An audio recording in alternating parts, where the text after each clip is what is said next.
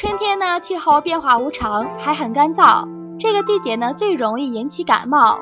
所以啊，我们要尽可能的多吃一些水果，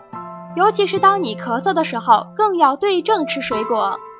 比如你咳嗽的时候伴有气喘或者干咳无痰，这时呢就可以吃一点香蕉和菠萝。如果你咳嗽时伴有喉咙痛，就属于炎症性咳嗽，这个时候呢就不妨吃一点橘子。另外啊，处于发病初期或者久咳多痰的人，可以选择吃梨，在加入川贝母、冰糖，将梨蒸熟之后食用，效果呢也会更好。咳嗽期间呢，大家要注意不要吃甜食和一些容易上火的食物，